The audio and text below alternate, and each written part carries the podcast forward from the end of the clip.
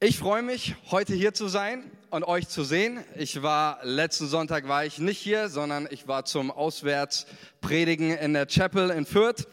Und ich bringe natürlich viele Grüße mit aus Fürth und es ist wirklich genial zu sehen. Gott baut seine Gemeinde nicht nur hier in Langwasser, sondern Gott baut seine Gemeinde auch in Fürth.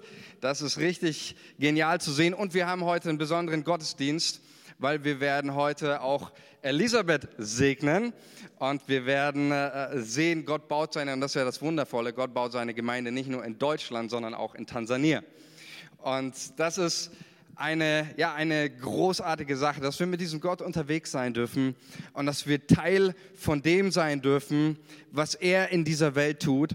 Und mir war das auch ganz wichtig oder ist mir auch wichtig heute für den Gottesdienst, wenn wir auch Elisabeth später segnen und sie entlassen nach Tansania, ähm, dass wir das irgendwie nicht einfach nur, ja, nebenbei, das machen wir halt so irgendwie, sondern dass dem auch ein, ein Fokus heute zukommt in diesem Gottesdienst, ähm, weil für uns ist ganz wichtig, dass wir verstehen, Mission ist nicht irgendwie so in dem Sinne, ah ja, das machen nicht wir, das schicken wir unsere Elite-Christen hin, ja, mach du mal das für uns. Und Mission ist auch nicht nur ein Teilbereich von uns als Gemeinde, sondern wir alle sind Mission. Amen. Wir alle, wir sind Mission und wir sind auf dieser Jesus-Mission unterwegs, für ihn ein Zeuge zu sein. Und es geht mir darum, heute in dieser Predigt unser Selbst und unser Bewusstsein zu schärfen. Und zwar unser Bewusstsein, zwar darüber, ich habe die Predigt so überschrieben mit dem Titel Sendungsbewusstsein. Ich glaube, dass es ganz entscheidend ist, dass jeder Christ und auch jede Kirche, jede Gemeinde ein Sendungsbewusstsein hat. Ja, also ein Bewusstsein, nicht irgendwie so, also im Hinterkopf irgendwo drin, ach ja, da war mal irgendwas, so ein Auftrag, den haben wir eigentlich auch noch zu erledigen und den machen wir ab und zu mal im Jahr an unseren großen Events oder sonst was, sondern etwas, was präsent in uns da ist, in unseren Köpfen, in unserem Bewusstsein, dafür nämlich, dass wir einen Auftrag haben hier in dieser Welt. Wir haben einen Auftrag. Amen. Amen. Wir haben einen Auftrag als Kirche. Und wenn wir mal ins Neue Testament schauen, dann sehen wir, dass, ich habe mal eine Folie mitgebracht, habt ihr die, die äh, bekommen? Nein? Okay. Ist egal, es war nicht, äh, äh, war nicht groß wichtig, was da drauf stand. Ich kann es euch so erzählen. Ähm, wenn wir in, ins Neue Testament schauen, dann sehen wir, da gibt es drei Ebenen, drei Ebenen, wie die Kirche in ihr Umfeld wirkt. Wir haben zum einen haben wir das Persönliche, das ist die erste Ebene, das familiäre. Wir lesen im Neuen Testament immer wieder von Hausgemeinden. Ja, also haben wir an, an vielen Stellen, wo deutlich wird, dass die Christen sich äh, ganz oft in den Häusern trafen. Dann haben wir die zweite Ebene der lokalen Gemeinde. Ja, also wir wissen von Antiochia, von Jerusalem und auch von äh, Korinth, wissen wir, dass es dort lokale Ortsgemeinden gab. Also nicht nur Leute, die sich in den Häusern getroffen haben, sondern da hat man sich als gesamte Gemeinde getroffen, wo auch nicht so der, das Individuum, der, der persönliche Aspekt im Vordergrund stand, wie in den Hausgemeinden, sondern das war mehr die, die lokale Gemeinde, wo alle zusammenkamen. Ja, Paulus beschreibt es ja dann im Korintherbrief auch dann der Gottesdienst als ein öffentliches Event, wo auch Nichtgläubige dazukommen sollen und die Gottesdienste, die auch eben für äh, Leute, die jetzt keine Christen sind, ansprechbar sein sollen. Kennen wir die äh, Stelle im ersten Korinther. Ähm, das wird, wird damit deutlich, diese zwei Ebenen. Ja? Apostelgeschichte 2, Vers 46 wird das auch nochmal deutlich. Da steht, ähm, dass die Christen eben, dass sie täglich zusammenkamen und sie trafen sich hier und dort im Tempel und in den Häusern und hielten das Mahl des Herrn mit jubelnder Freude. Ja, das ist auch so ein Aspekt, wo deutlich wurde, die Christen haben sich nicht nur im Tempel, im Großen getroffen, sondern auch in den Häusern. Ja, deswegen sind für uns Kleingruppen so elementar wichtig, weil das genau diese persönliche Ebene abdeckt, dieses in den Häusern zu treffen. Aber die Gemeinde hat sich eben nicht nur in den Häusern, sondern eben auch im Tempel oder Apostelgeschichte 19. Paulus mietet sich einen riesengroßen Lehrsaal, wo er wahrscheinlich hunderte von Leute ähm, versammelt hat in der Schule des Tyrannus. Das war eine Philosophenschule, wo es eben riesengroße Lehrsäle gab und die Gemeinde sich in einem großen Stil, das hat schon eher so Konferenzcharakter, getroffen hat. Und dann haben wir noch die dritte Ebene. Die dritte Ebene, das ist die globale Ebene. Ja, Jesus sagt ja zu seinen Jüngern, geht hin in alle Welt, richtig. Geht hin in alle Welt, ja, nicht nur in die Nachbarschaft, nicht nur in die nächsten Dörfer, so was in euch herum, um euch herum ist, sondern geht in die ganze Welt. Ja, also wir sehen im Neuen Testament, Kirche wird immer auf diesen drei Ebenen gedacht. Global, lokal und persönlich, familiär. Und ich glaube, das ist ganz wichtig, auch wenn wir über, über Kirche nachdenken, über, über uns auch als Gemeinde, dass wir in diesen drei, auf diesen drei Ebenen denken. Dass wir auf der einen Seite denken, dieses Persönliche, wo findet der Einzelne, das Individuum seinen Platz, ja, wo, wo äh, finden da die Beziehungen statt, das Häusliche. Gemeinde auf einer lokalen Ebene, wie hier in unserer Nachbarschaft und dann auch natürlich Gemeinde auf einer globalen Ebene, weil wir dazu gerufen sind, auch in dieser Welt einen Einfluss zu nehmen. Und ich glaube, genau das ist so ein Punkt für mich, wenn wir jemanden auch aussenden aus, äh, und jemanden segnen wie Elisabeth heute, dann schafft es in uns auch als, als Kirche ein Bewusstsein dafür, dass wir nicht nur ein kleiner, ich sage mal, ein kleiner Trupp sind, sondern das schafft für uns ein Bewusstsein davon, dass wir Teil sind von etwas Größerem dass wir Teil sind von etwas Größerem, Teil sind von Gottes weltweiten, weltweiter Mission. Und dieses Bewusstsein möchte der Geist Gottes auch heute Morgen in uns schärfen. Dass wir ganz klar wissen, wir schicken nicht einfach nur irgendwie Missionare irgendwo hin und sagen, macht das mal für uns, sondern wir als Gemeinde, wir sind Mission. Wir als Gemeinde, deswegen wollen wir auch heute für dich, auch als gesamte Gemeinde für dich beten, dich segnen, weil wir damit signalisieren, wir machen das als gesamte Gemeinde, wir stehen hinter dir. Und ich glaube, das ist so, so wichtig auch, ähm, das zu kultivieren und zu prägen. Aber keine Angst, das wird jetzt nicht nur eine Predigt für Elisabeth heute, das wird eine Predigt für uns alle, denn ich möchte ja über das Sendungsbewusstsein sprechen, was eben... Ähm, nicht nur auf ein paar einzelne äh, Missionare äh, zutrifft, sondern auf einen jeden von uns. Sendungsbewusstsein, ich spreche darüber, über Sendungsbewusstsein, weil ich glaube, dass es vielen Christen und vielen Gemeinden, ihnen fehlt es an Sendungsbewusstsein. Ich glaube, dass es viele Christen gibt und viele Kirchen auch, die haben keine Ahnung, wozu sie eigentlich da sind. Sie wissen nicht, wozu sind wir eigentlich da? Was machen wir, was ist unser Job, was ist unser Auftrag. Und es ist kein Sendungsbewusstsein, es ist kein Bewusstsein für Auftrag und Sendung. Es ist irgendwie ein Konsumchristentum. Ein Christentum, wo man vielleicht in die Kirche kommt, wo man sich reinsetzt, wo man konsumiert. Und es führt dann irgendwann dazu, ja, wenn irgendwelche Dinge nicht passen, dann fängt man an zu meckern und dann passt dieses und jenes nicht. Aber all das führt nicht in das hinein, was Gott für uns möchte. Denn Gott hat uns einen Auftrag gegeben. Gott möchte nicht, dass wir Konsumchristentum leben, sondern Gott möchte, dass wir als Gemeinde aktiv dabei sind, sein Evangelium, seine gute Botschaft, diese Hoffnung in diese Welt hinauszutragen. Und deswegen braucht es und brauche ich und braucht jeder persönlich dieses Bewusstsein dafür, wozu hat Gott mich in diese Welt gerufen. Wozu hat Gott uns hier an diesen Platz, hier in Langwasser gesetzt? Und wir werden mit uns, ich werde mit euch ein paar Bibelstellen teilen, in dem das sehr deutlich wird, was Gottes Plan, was seine Idee für uns persönlich, aber auch für uns als Kirche ist. Ich möchte mit uns die bekannten Verse aus Matthäus 28, Vers 18 lesen bis Vers 20. Da heißt es, im bekannten äh, Missionsbefehl. Da trat Jesus auf sie, also auf seine Jünger, zu und sagte zu ihnen, mir ist alle Gewalt gegeben im Himmel und auf der Erde. Darum geht und macht alle Völker zu meinen Jüngern. Tauft sie auf den Namen des Vaters und des Sohnes und des Heiligen Geistes und lehrt sie alles befolgen, was ich euch geboten habe. Und siehe, ich bin mit euch alle Tage bis zum Ende der Welt. Wow. Was für gewaltige Worte, oder? Also mich berühren diese Worte Jesu zutiefst. Was für eine Kraft, was für ein Zuspruch, was für eine Ausrichtung.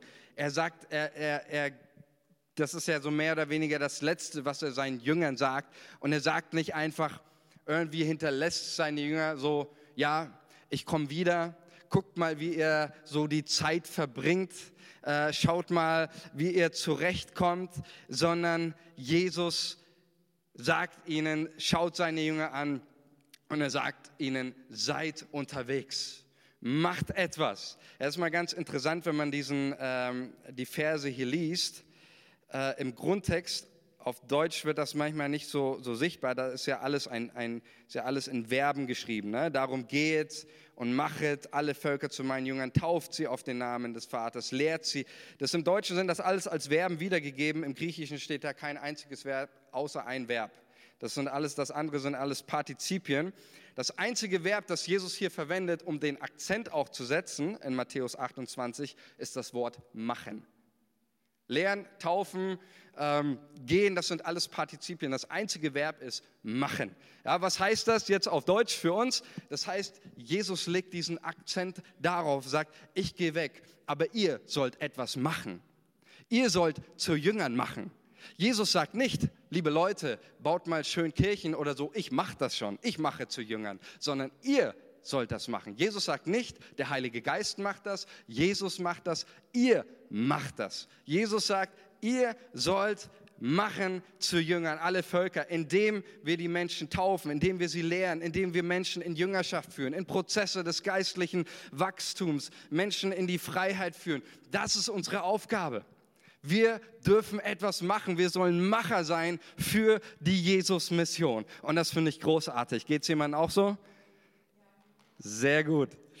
Wir sollen Macher sein für die Jesus-Mission. Mission. Wir dürfen Menschen in diese Wachstumsprozesse hineinführen, in geistliche Wachstumsprozesse der geistlichen Mündigkeit und Reife. Jesus sagt, rüstet Leute aus, mobilisiert Menschen dafür, dass sie mit dem Evangelium unterwegs sind und das Licht hinbringen überall, wo die Dunkelheit herrscht. Und so geht Jesus mit diesen Worten, geht er damit sicher, dass seine Freunde auch ganz genau wissen, wozu sie da sind. Und er richtet sie aus und sagt, Leute, seid auftragsorientiert unterwegs.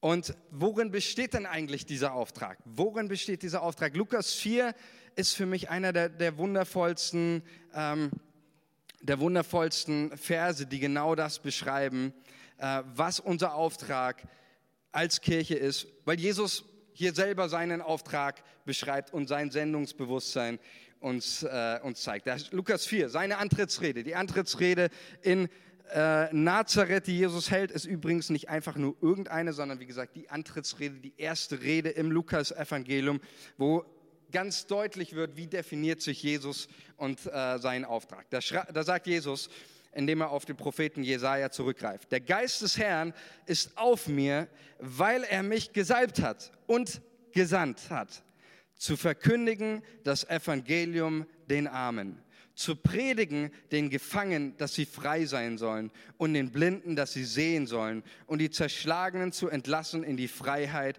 und zu verkündigen das Gnadenjahr des Herrn. Zu predigen den, das Evangelium den Armen, den Gefangenen die Freiheit, den Blinden, dass sie sehen sollen und die, die Zerschlagenen entlassen in die Freiheit. Das ist mit einer, finde ich, der wunderbarsten Verse und äh, Worte, die Jesus hier gebraucht, um seinen Dienst, um seine Aufgabe, um seinen Job hier auf dieser Welt zu beschreiben. Er ist dazu gekommen, um Menschen in die Freiheit zu entlassen, so wie es hier heißt, Zerschlagene zu entlassen. Das ist nicht ein wundervolle Worte. Der Dienst Jesu besteht darin, Menschen zu entlassen aus ihren Ängsten, aus ihrer Zerschlagenheit, aus ihrer Depression, aus ihrer Gefangenschaft, aus lebenszerstörerischen Neigungen, Denken, Einstellungen. Jesus, sein Dienst besteht darin, Menschen zu entlassen. Und ich möchte das auch ganz bewusst heute sagen, wenn heute irgendjemand hier ist, der sagt, ich fühle mich irgendwie gebunden, ich fühle mich gefangen in irgendwelchen Dingen, in irgendwelchen Süchten oder was auch immer, dann komm nach dem Gottesdienst auf mich zu und wir beten dafür, weil wir glauben, dass auch durch das Gebet Jesus Menschen entlässt. Aus dem Schlechten, er entlässt sie aus dem Tod hinein in das Leben, das er schenken möchte. Jesus möchte Menschen entlassen. Und das ist so eine, so eine wichtige Aufgabe und das ist ja auch etwas gerade auch, was ähm, durch diesen Dienst von Help for the Messiah wirklich so ausgedrückt wird, das Evangelium den Armen, Hoffnung, Perspektive den Menschen, die keine Perspektive haben, wo Arbeitsplätze fehlen, ähm, wo, wo Demotivation herrscht, wo Perspektivlosigkeit herrscht, da dürfen wir durch Jesus die gute Botschaft, das Augenlicht für die Blinden und die Freiheit für Gefangene hineinbringen. Das ist ein großartiger Dienst, zu dem Jesus jeden Einzelnen beruft. Und damit wird eigentlich auch schon sehr deutlich, worum es auch in diesem Sendungsbewusstsein geht. Ähm, das Sendungsbewusstsein hat ganz viel auch mit der Not zu tun, die um uns herum ist. Ganz wichtiger Aspekt, der hier deutlich wird. Jesus wird gesandt und er begegnet der Not dieser Welt. Und ich glaube, da wo wir auch als Christen oder auch als, als Kirchen keinen Blick mehr haben für die Nöte der Menschen, da geht auch das Sendungsbewusstsein verloren. Da hat man irgendwann nur noch ja, sich selbst. Aber da, wo uns die Not der Menschen vor Augen ist, da ist auch das Sendungsbewusstsein. Und da kann sich auch Sendungsbewusstsein entwickeln. Und deswegen ist es so wichtig, immer wieder auch zu schauen in deinem Umfeld, in deinem persönlichen Umfeld, wo sind Menschen, die leiden Not? Die brauchen meine Hilfe. Und mit diesem Blick für die Not der Welt darf in uns auch dieses Sendungsbewusstsein entstehen und zu wissen, ich bin in diese Welt gesandt, um etwas in dieser Welt zu verändern und das Reich Gottes in diese Not hineinzubringen. Der zweite Aspekt, der mit dem Bewusstsein etwas zu tun hat, ist, dass wir in der Realität des Heiligen Geistes leben. Es ist ja ganz interessant in, der, in diesem Sendungs, wo Jesus seinen Auftrag beschreibt, äh, seinen grundlegenden Auftrag, das, was er tut hier auf dieser Welt, nämlich in Lukas 4. Da beginnt er seinen Sendungsauftrag mit dem Vers, mit den Worten, der Geist des Herrn ist auf mir. Der Geist des Herrn ist auf mir. Und ich glaube, das ist ganz wichtig. Bevor irgendetwas an, an, äh, an Auftrag, an Mission, an, an, an ich sage mal, an, ähm, ja, an Aufgabe, bevor irgendwas in uns davon lebt, muss der Geist Gottes in uns leben. Der Geist Gottes ist auf mir. Das ist die Realität, in der Jesus lebte. Er lebte nicht aus einem Getriebensein im Sinne von, ich muss da jetzt mal schnell was bewegen. Ich muss da jetzt irgendwas schnell mal machen, sondern er lebte aus dieser Realität, der Geist Gottes, er ist da. Der Geist Gottes, er ist auf mir. Der Geist Gottes, er ist in mir. Und ich glaube, das ist so ein ganz, ganz wichtiger Aspekt, dass wir, dass wir das verstehen und in dieser Realität leben. Deswegen werden wir auch die übernächste Woche, da werden noch Infos folgen, werden wir wieder mit 21 Tage des Gebets und Fasten starten, weil wir sagen, wir wollen unsere Herzen aufmachen, dass der Geist Gottes in uns Wohnung nimmt und zwar in seiner Fülle. Dass wir, dass wir als, als Christen und als Kirche dafür beten, Geist Gottes, komm, erfülle uns. Taufe uns mit dem Heiligen Geist. Komm in unser Herz hinein, weil da, wo der Geist Gottes ist, ist auch immer Sendungsbewusstsein. Ohne den Geist Gottes gibt es keinen Sendungsbewusstsein. Da, wo der Geist Gottes in unserem Leben fehlt oder im, im Leben von Kirchen fehlt, da ist auch kein Sendungsbewusstsein, weil es eben nicht unsere eigene Mission ist, sondern es ist die Mission Gottes. Und dann wird noch eine, uns eine weitere Realität vorgestellt. Und das finde ich so, so genial, wenn man mal schaut, wie Vers 19 im Missionsbefehl, Matthäus 28, Vers 19, wie der eingerahmt ist. Ja? Ich lese euch nochmal den Vers vor, die drei Verse.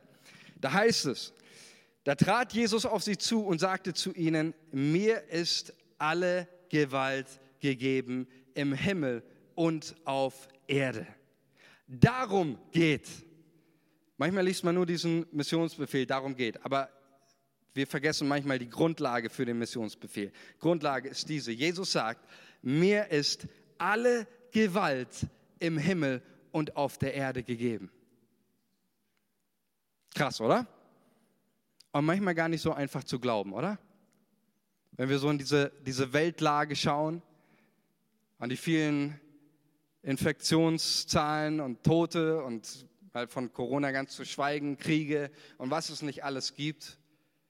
Und da gibt es jemanden, der ist der Schöpfer des Lebens und er sagt, mir ist gegeben alle Gewalt im Himmel und auf der Erde, im gesamten Universum. Mir ist gegeben jegliche Macht, jeglicher Thron, jegliche Herrschaft, jegliches Königtum. Alles ist meins, sagt Jesus.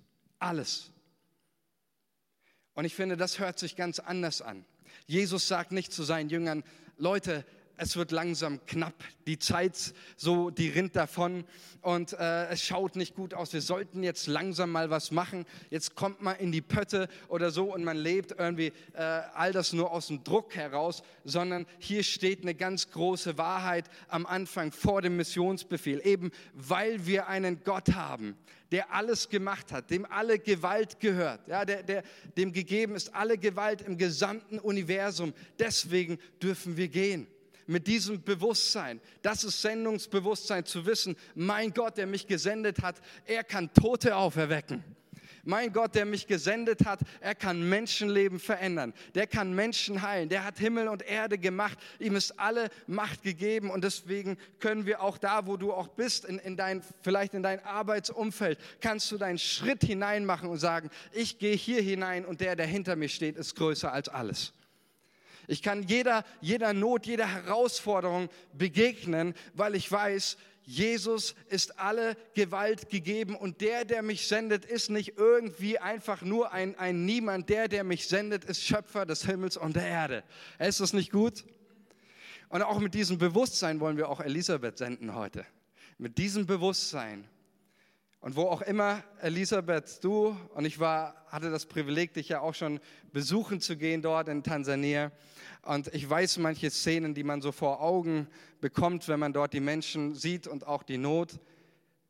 Du darfst in diesem Bewusstsein, jeder Not, jeder Herausforderung begegnen, in diesem Bewusstsein, dass dem, dem alle Gewalt gegeben ist, der ist mit dir. Und ich glaube, das ist eine ganz wichtige Sache, die ich, die ich auch dir heute Morgen zusprechen möchte. Eine Kirche steht hinter dir, der Geist Gottes lebt in dir, der Auftrag ist vor dir. Und in dem wollen wir dich auch segnen, in diesem Bewusstsein ähm, senden. Und ich glaube, es ist so wichtig auch für uns, das immer wieder sich vor Augen zu malen. Und der zweite, mit dem, der zweite Aspekt, mit dem Jesus sie entlässt, er sagt nicht einfach, äh, geht, sondern dann sagt er, und siehe, ich bin mit euch alle Tage bis zum Ende der Welt. Den Vers, den reißen wir manchmal gerne aus dem Kontext so ein bisschen. Ja, Jesus ist natürlich immer bei uns, äh, klar, aber Jesus sagt das ganz explizit im Kontext von Mission, von Evangelisation, im Kontext davon, wenn wir unterwegs sind in seiner Mission. Das sagt Jesus ganz klar. Wenn, wenn ihr dabei ja, dabei Menschen zu Jüngern zu machen, in diese Prozesse der Lebensveränderung zu führen, Menschen zum Glauben zu führen, dann ich bin immer bei euch. Habt niemals Angst. Ich bin immer bei euch. Ich bin bei euch. Ich bin bei dir. Ich verlasse dich nicht. Auch wenn es manchmal hart auf hart kommt. Ich werde immer bei euch sein bis an den letzten Tag dieser Welt. Ich bin bei euch. Was für ein großer Zuspruch, was für eine Kraft im Wort Gottes liegt. Jesus verspricht uns, dass er bei uns ist. Und das ist eine wunderbare Wirklichkeit, in der wir leben dürfen. Dass durch den Heiligen Geist nicht irgendwie nur eine undefinierbare Energie irgendwie so mit uns schwebt oder bei uns ist, sondern durch den Heiligen Geist ist Gott persönlich mit uns, dessen Kraft in uns wirkt. Der dritte Aspekt ist, zu dem ich uns äh, ermutigen möchte. Lasst Menschen an dem Leben, welches der Heilige Geist dir schenkt, lasst Menschen teilhaben. Bezieh sie mit ein in dieses Leben. Einer der für mich mit der inspirierendsten Persönlichkeiten in dieser Weltgeschichte Apostel Paulus. Und er beschreibt uns in 1. Thessalonicher 2, Vers 8, wie er Menschen zum Glauben geführt hat. Einfach nur inspirierend. Aus Liebe zu euch. Ja, Paulus lässt nochmal äh, das alles Revue passieren, als sie in Thessaloniki die erste Kirche gegründet haben. Da schreibt er, aus Liebe zu euch waren wir nicht nur dazu bereit, euch Gottes rettende Botschaft zu verkündigen Gibt es dann mehr als Gottes rettende Botschaft zu verkündigen? Paulus schreibt, aus Liebe zu euch waren wir nicht nur dazu bereit, euch Gottes rettende Botschaft zu verkündigen, sondern auch unser ganzes Leben mit euch zu teilen. So sehr hatten wir euch lieb gewonnen. Paulus war bereit, sein Leben zu teilen mit den Menschen. Ich finde das stark, diese Aussage. Paulus ist nicht nur hingekommen, hat sich äh, irgendwo hingestellt und hat das Evangelium gepredigt. Das hat er auch gemacht. Aber er hat noch etwas weiteres gemacht. Er hat Menschen Anteil gegeben an dem Leben, das Gott ihm geschenkt hat. Und ich denke mir, das ist doch so eine, so eine wunderbare Sache. Gott hat uns doch so viel geschenkt, oder?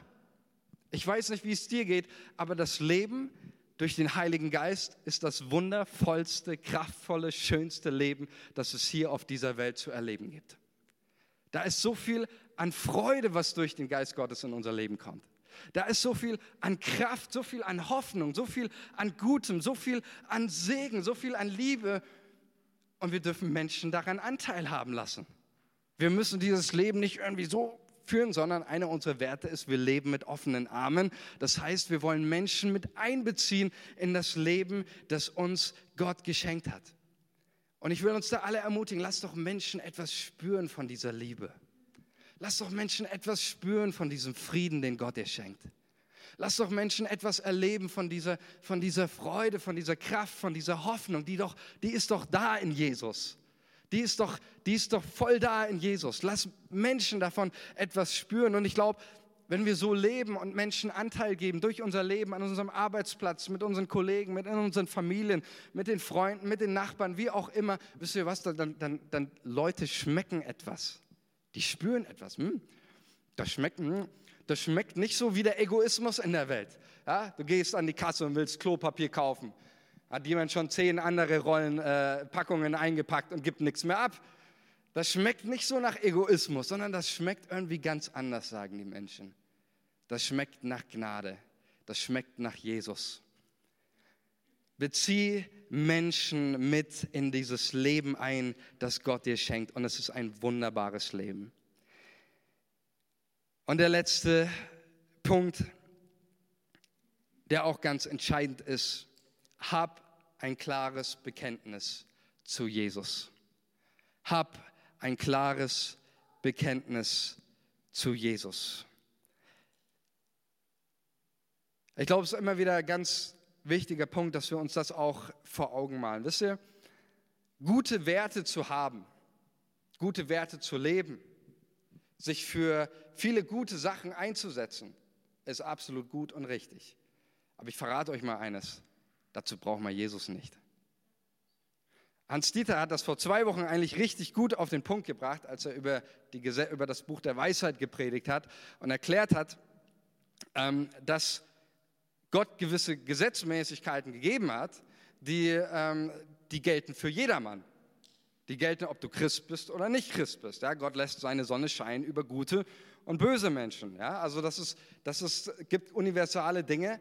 Ähm, die gelten einfach, gewisse Gesetze, die gelten in dieser Welt, ob du an Jesus glaubst oder nicht, ist egal.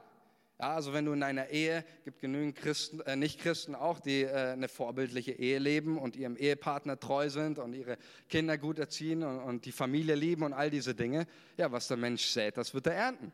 Das ist ein, ein Prinzip, das gilt für jeden Mann. Ja? Also der, der nicht-christliche Bauer, äh, in der Regel jetzt sind seine Maiskolben nicht unbedingt kleiner als die von dem Christen. Ja? Also es gibt, das ist der Punkt, es gibt einfach da gewisse Gesetzmäßigkeiten und nur weil man gute Sachen tut, hat das noch nichts unbedingt etwas mit Jesus zu tun. Aber eines ist Fakt, nur in Jesus ist wirkliches Leben. Nur in Jesus ist wirkliche Lebensveränderung. Nur er allein kann Menschen wirklich frei machen. Und wieder, ich bin bei diesem Punkt, klar, natürlich gibt es auch Therapien und kennen Ärzte heilen und Psychologen und ich bin Gott von ganzem Herzen dankbar für all diese Menschen. Gott hat uns einen Verstand gegeben. Ähm, aber all diese Dinge, auch eine, eine, eine Herzensveränderung, wenn Menschen äh, frei werden, auch von Süchten oder was weiß ich, ist immer nur eine zeitlich begrenzte. Nur Jesus schenkt wirkliches Leben. Und ich möchte dazu euch Johannes 1, Vers 29 kurz vorlesen, weil das ist mit so einer der, der stärksten christologischen Aussagen, die wir im Neuen Testament finden, die beschreiben, was Jesus tut und wer er ist. Da, Johannes sagt das über, über Jesus, Johannes 1, Vers 29. Am nächsten Tag sieht Johannes, dass Jesus zu ihm kommt und spricht, siehe, das ist Gottes Lamm, das der Welt Sünde trägt. Das ist Gottes Lamm, das der Welt Sünde trägt. Und es ist ein ganz wichtiger Aspekt. Sünde steht hier nicht im Plural, steht im Singular, dass der Welt Sünde trägt. Was sagt, wird hier ausgesagt? Jesus, dass Jesus kommt und er ist nicht derjenige, der, der trägt nicht nur ein paar Einzelsünden. Der nimmt, der geht nicht durch diese Welt und packt sich ein paar Einzelsünden. Ah ja, die, die moralischen Sünden und die Sünden, die nehme ich auch noch. Sondern das, was Johannes hier aussagt, dieser Jesus, er wird die, die, die Sünde an der Wurzel packen. Er wird sie ein für alle Mal, das Problem dieser Menschheit, er wird es lösen. Und damit wird ausgesagt, nur Jesus ist der, der wirklich Befreiung schenkt. Wen der Sohn frei macht, der ist wirklich frei. Wen der Sohn Leben schenkt, der bekommt wirklich ein Leben. Ein Leben, das sich nicht nur auf diese Zeit, auf diese Erde reduziert, sondern ein Leben, das über den Tod hinausgeht. Das ist das, was Jesus uns schenkt. Mit Jesus ist wirkliche Kraft zur Lebensveränderung. Durch Jesus haben wir wirkliches Leben. Nur wer Jesus hat, kann auch wirklich frei werden von Sünde, von Schuld und von Dingen, die das Leben zerstören. Deswegen habt ein klares Bekenntnis zu Jesus und zu Jesus allein. Nur er allein ist es, der uns frei machen kann und die Probleme in dieser Welt lösen kann. Und deswegen ist es so entscheidend, dass überall da, wo wir hinkommen, immer wieder, dass wir Jesus mit hineinbringen, dass es uns um Jesus geht. Und ich möchte das, möchte ich diese Gelegenheit auch jetzt geben am Ende dieser Predigt. Und ich möchte, dass wir, Anna, du kannst schon mal nach vorne kommen und wir machen alle mal die Augen zu und wir wollen uns diesen, diesen Moment nehmen diesen Moment, wo wir das einfach für uns mal reflektieren, eine Antwort auch geben auf das Wort Gottes.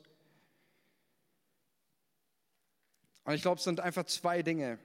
Der Geist Gottes möchte heute in unserem, in unserem Verstand, er möchte in uns ein Sendungsbewusstsein schärfen. Er möchte in uns ein Sendungsbewusstsein schärfen. Und er möchte dir ganz neu auch zeigen, auch die Menschen, die um dich herum sind, die auch in gewissen Nöten verstrickt sind. Und heute ist so ein Moment auch, wo der Geist Gottes dich ganz neu sendet, auch zu diesen Menschen. Vielleicht sind es Personen, vielleicht ist es auch irgendwie eine, eine schlechte Lage an deinem Arbeitsplatz. Vater, ich bete in Jesu Namen, dass du jedem Einzelnen jetzt in seinem persönlichen Umfeld Situationen Menschen zeigst, in die du heute die Menschen sendest. Und das andere ist, dass ich dir auch ganz persönlich sagen möchte, vielleicht geht es dir heute so, dass du sagst, ja, ich bin einer irgendwie dieser Blinden. Ich bin einer dieser Zerschlagenen. Ich bin einer dieser, der, der Armen, vielleicht irgendwie in irgendeiner Situation. Ich bin jemand, der der gerade auch nicht mehr weiter weiß.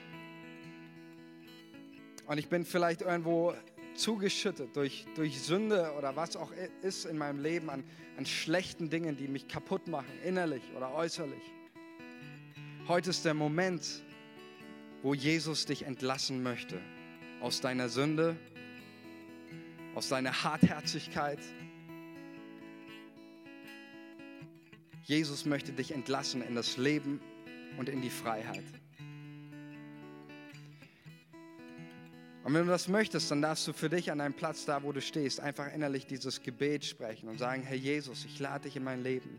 Fang an, mit Gott ins Gespräch zu kommen und sag, Jesus, ich lade dich ein. Ich möchte, dass du nicht nur Herr bist über die gesamte Welt, sondern dass du auch der Herr meines Lebens bist. Und ich vertraue dir mein Leben an. Ich gebe dir mein Leben hin. Und ich möchte das Leben empfangen, das dein Heiliger Geist schenkt. Ein Leben, das geprägt ist von Freude, von Frieden, von Kraft, von Hoffnung. Ich möchte dieses Leben in Jesu Namen empfangen.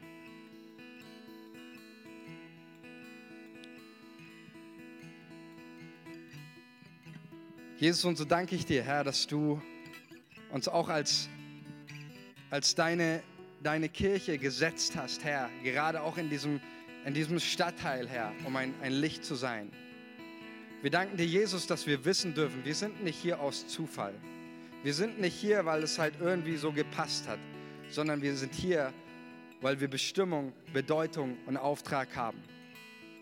Und danke, Jesus, dass du uns als deine Kinder hierher gesetzt hast und uns sendest, Herr Jesus, um Unterschied zu machen und dein Reich zu bauen. Und ich bete, Vater, an diesem Morgen, dass du uns neu erfüllst mit deinem Heiligen Geist, dass du uns als deine Kirche taufst mit deinem Heiligen Geist und dass du uns in uns dieses Bewusstsein dafür schärfst, für die Not dieser Welt und für den Auftrag, den wir haben.